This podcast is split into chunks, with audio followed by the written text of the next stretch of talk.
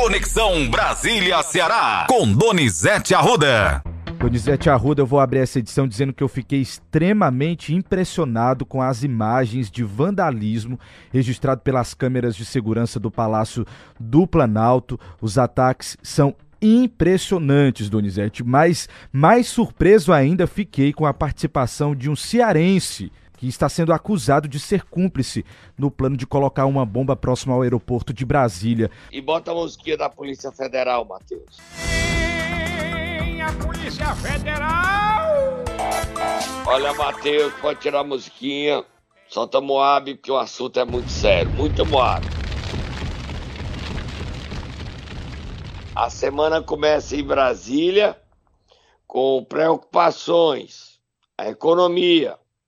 O ministro da Economia, Fernando Haddad, está em Davos, na Suíça, para o encontro mundial. O mundo está olhando para o Brasil depois do Atos, do dia 8. Outro assunto. Fernando Haddad quer voltar a cobrar PIS/COFINS dos combustíveis, gasolina, álcool, gás de cozinha, querosene para avião. Os combustíveis vão subir junto, a inflação vai junto. O Lula precisa concordar. Agora nós vamos falar do que nos chocou. Mateus, a véspera do Natal do ano passado, dia desse,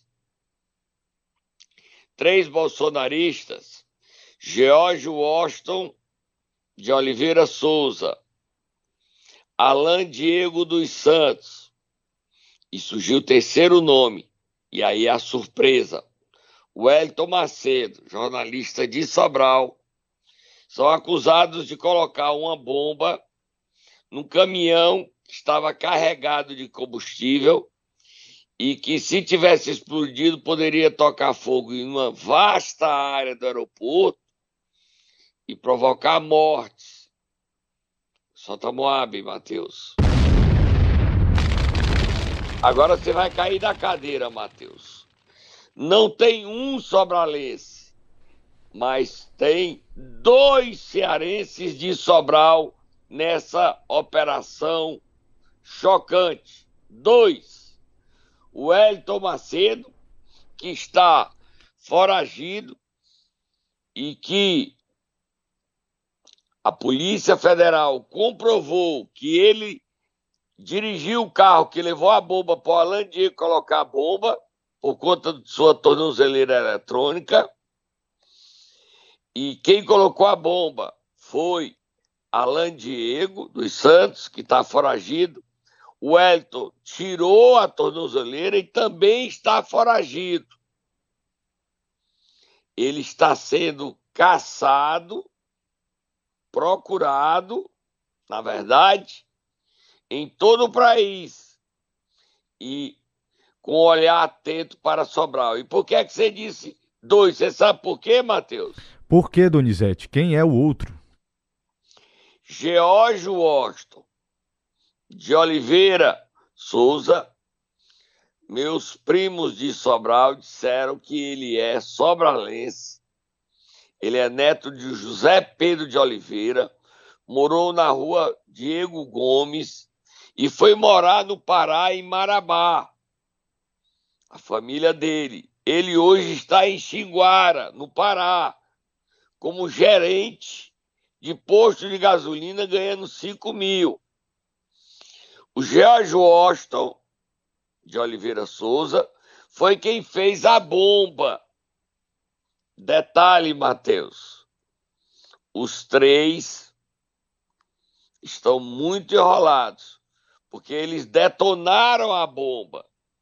Só que a bomba estava montada errada, por isso não explodiu mas eles detonaram a bomba num caminhão-tanque de combustíveis. Nós temos áudio aí, né, Matheus? Matéria ontem do Fantástico mostrou a foto de dois procurados: o Alan Diego dos Santos e o Elton Macedo. E o Elton Macedo não foi falta de, de, de conselho, não, viu, Matheus? Imagino, viu, Donizete? Quando ele entrou nessa vibe, Eu avisei ele, amigo, sai disso. Faz política sem violência. Olha o que deu. Destruiu a vida. O George Washington mora no Pará há muito tempo, apesar de ser de Sobral. Ele está preso. E a previsão de prisão dele aí é de 8 a 33 anos. Vamos ouvir o pessoal que falou sobre isso, Matheus. Vamos sim, Donizete. A gente separou um trecho do delegado Leonardo de Castro. Ele é da Polícia Civil do Distrito Federal. Vamos ouvi-lo. Será possível que alguém monitorado, né, tenha colocado essa bomba, mas ficou comprovado claramente que ele participou disso. Algumas pessoas ali se achavam inatingíveis, né, é, meio que protegidas naquele acampamento. Né? Então, talvez por isso ele tenha tido essa audácia de colocar a bomba. Eles passaram a estudar o campo, estudar o ambiente do estacionamento do aeroporto, encontraram esse caminhão parado e acredito que definiram colocar a bomba naquele local.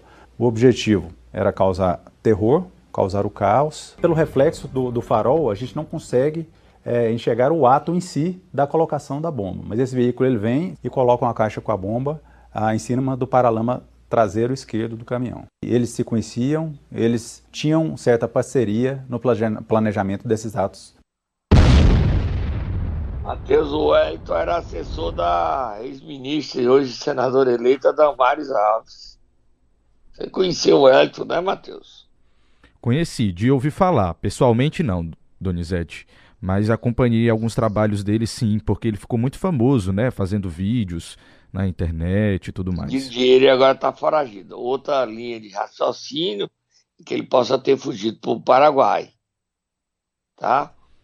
A gente tem Paraguai. também outro trecho aqui, Donizete, do diretor do Instituto de Criminalística do Distrito Federal, o Fábio Braga.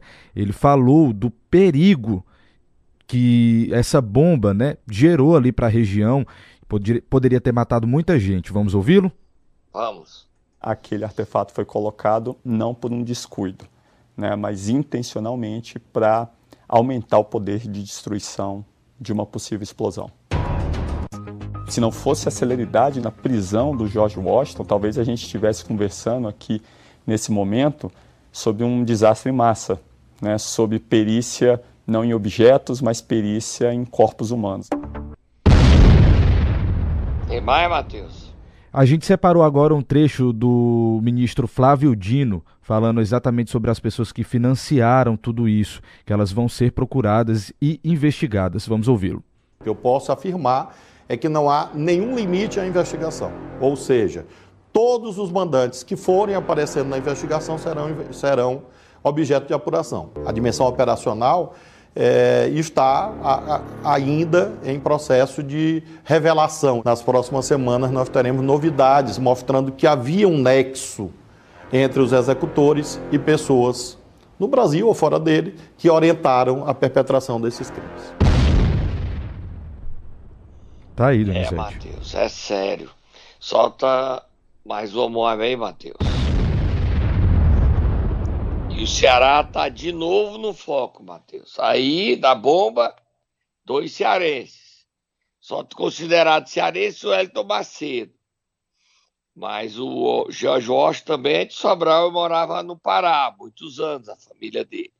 Família do senhor Zé Pedro de Oliveira, da rua Diego Gomes.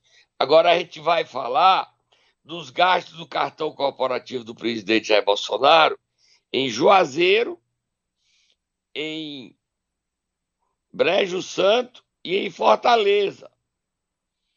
Matheus, o presidente gastou 197 mil de cartão corporativo. 25.300 numa pizzaria, a Cactus, Matheus. Foi muita pizza e muito sanduíche, né, Matheus? Demais, Donizete. Eu soube que até você levou para casa 20 sanduíches. Não foi, Donizete. Apesar de 10 que...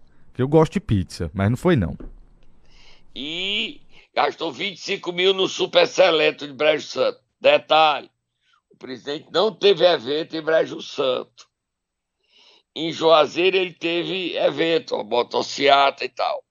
E a Polícia Federal e a Procuradoria-Geral da República investigam esses gastos, que esses gastos não poderiam ter sido de comida, para a equipe do presidente, e sim Teria sido uma rachadinha. Lavou o dinheiro para pagar os combustíveis é, da motocicleta. Sou eu que estou dizendo não, viu, gente? Isso é a Procuradoria Geral da República. Augusto Aras, depois que o Bolsonaro caiu, mudou o comportamento dele e está procurando Bolsonaro de todo jeito. Inclusive pediu a inclusão do nome do Bolsonaro nos atos antidemocráticos, em fomentar as invasões de domingo, dia 8, e, e o, o, Alexandre Moraes concordou. Sou eu, tenho nada a ver com isso. Você tem alguma coisa a ver com isso? Absolutamente Mateus? nada, Donizete. Nada. Tá? Vamos correr. Então tá aí, vamos correr. Dá para você ler só um trechinho do, do supermercado para gente parar? Vamos lá, com relação ao supermercado, é, a compra de maior valor foi de R$ 25.319,68 em um supermercado na cidade de Brejo Santo. E segundo um funcionário do estabelecimento, que não se identificou, ele informou que o valor foi gasto para garantir que as pessoas que iriam participar e apoiar um evento do presidente no local na época pudessem, então, comer, Donizete. Foi por isso tá que ele comprou mais de 25 mil reais nesse supermercado. Tá ele ok? comprou comida. Tá Exatamente. bom, vamos dar uma paradinha, Matheus. A gente volta já. Vamos sim. Momento Nero. Momento Nero de hoje, nós vamos acordar quem, Donizete? Inclusive com muita chuva, né? Muita chuva, Matheus. Vamos acordar o prefeito afastado de Acopiara, que está com dias contados para ser caçado e até preso, Matheus. Nossa Senhora. Vai, Tata, acorda aí, Antônio Almeida, que coisa.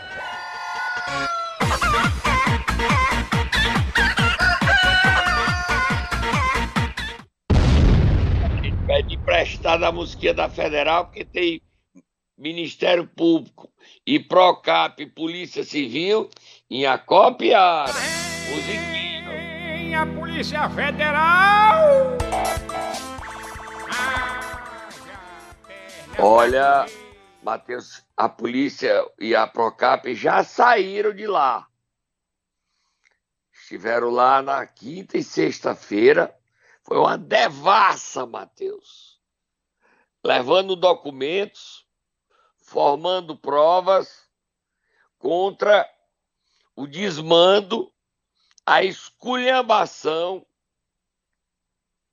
da administração Antônio Almeida.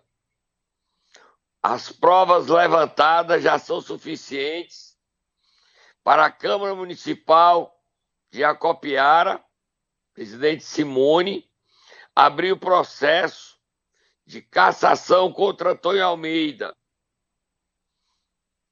A Justiça cearense apoiará o impeachment. São milhões desviados ao longo dos seis anos de mandato de Antônio Almeida,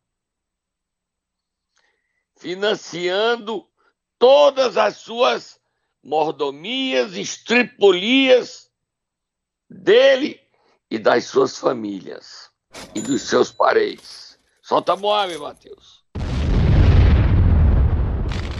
Secretário de Finanças Felipe, o Filipinho, e o operador Roberto de Quixelô são alvos e já existem provas contra eles. A situação deles é muito séria. Se o conselho fosse bom e fosse de graça, eu diria: arranje um bom advogado, porque a situação de vocês se complicou. E a cadeia hoje não é um assunto longe para vocês nem para Antônio Almeida. A Procap conseguiu levantar muitos indícios que já são provas, porque passou de fase. E na sexta-feira, mais documentos, mais provas, mais desvios, mais fraudes, mais irregularidades. Antônio Almeida, que se achava inimputável, intocável, poderoso, viu que a casa caiu. A casa caiu A volta dele hoje para a prefeitura é improvável, porque a Câmara Municipal de Acopiara, que volta a trabalhar agora em janeiro, início de fevereiro, já voltará, terá de voltar com um pedido de impeachment, comissão processante, para caçar Antônio Almeida. Caçar! Mais Moab, Matheus. Mais Moab.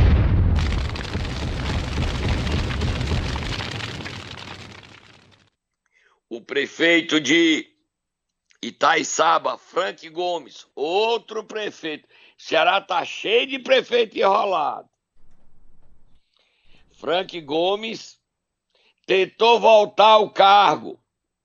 A desembargadora Vanja Fontinelli não concordou e ele continua afastado da função por corrupção, a pedido da Procap, do Ministério Público do Ceará, avalizado pelo Tribunal de Justiça do Estado.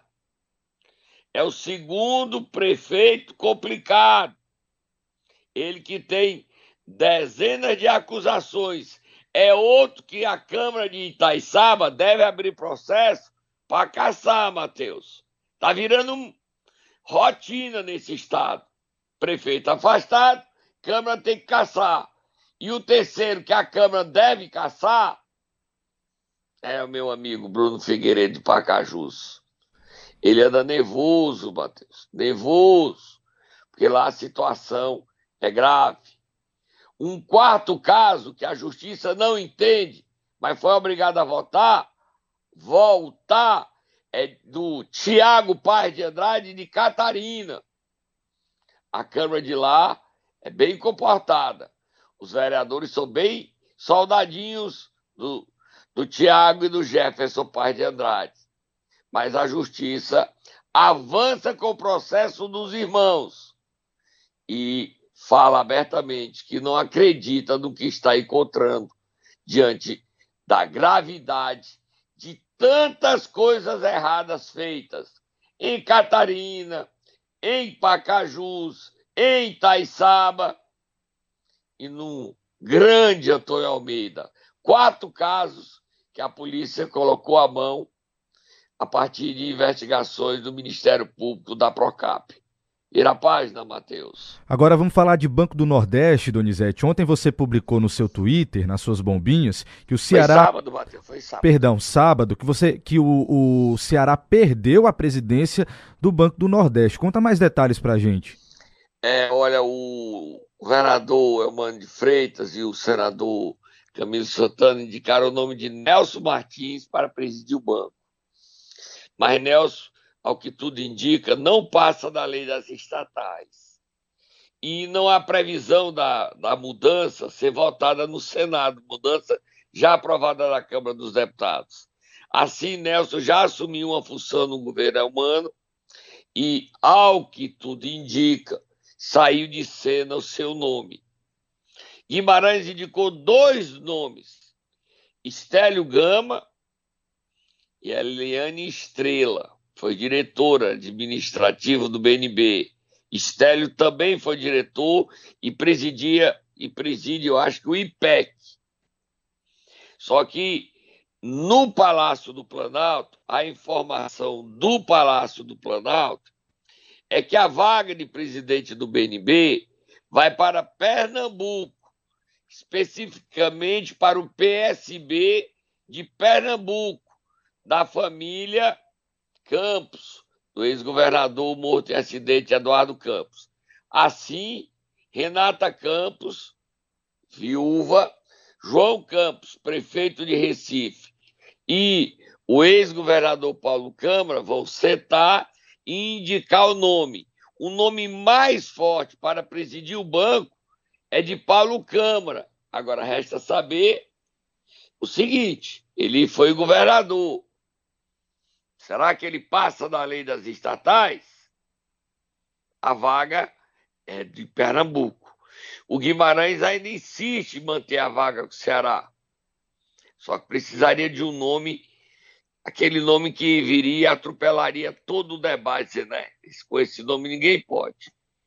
E a briga tá feia entre o PSB de Pernambuco, o PT do Ceará, através do Guimarães, o PT do Piauí, Wellington Dias, quer indicar o Luiz Carlos para a presidência, mas hoje a vaga de presidente é de Pernambuco. Vira a página, Matheus. Vamos virar a página, Donizete. Você adiantou no primeiro bloco o assunto dos gastos do ex-presidente Jair Bolsonaro aqui no Ceará. Então, deixa eu puxar um assunto que nós falaríamos lá na conexão aqui para o Momento Nero, porque também envolve um cearense, que é o ministro da Educação Camilo Santana, porque o MEC tá com um problemão aí, muitos atrasos em mais da metade das obras, inclusive obras de creches, Donizete Arruda. Olha, Matheus, só falar nisso, solta móvel pra mim, minha vida, solta móvel. Só dizer que o cearense de Sobral Wellington Macedo, o juiz Oswaldo Tovani, da oitava vara criminal do Distrito Federal, aceitou denúncia do Ministério Público contra ele, contra o George Washington e contra o Diego, Diego dos Santos, tá? Alain Diego dos Santos e a situação dele só se complica. Não tinha dado o nome do juiz e a informação da denúncia. Ele já está denunciado.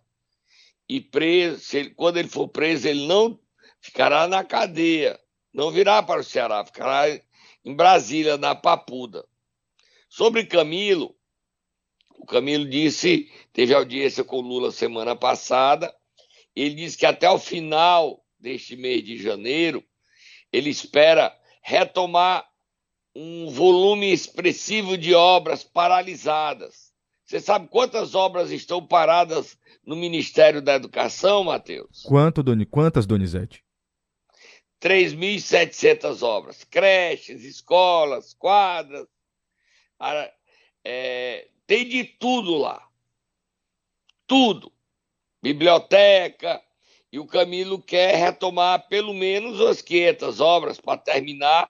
Ele, juntamente com a presidente do Fundo Nacional de Desenvolvimento da Educação, FNDE, Fernanda Pacobaíba, os dois querem retomar essas obras rapidamente para inaugurar ainda este ano. A intenção do governo Lula é terminar essas 3.700 obras em quatro anos.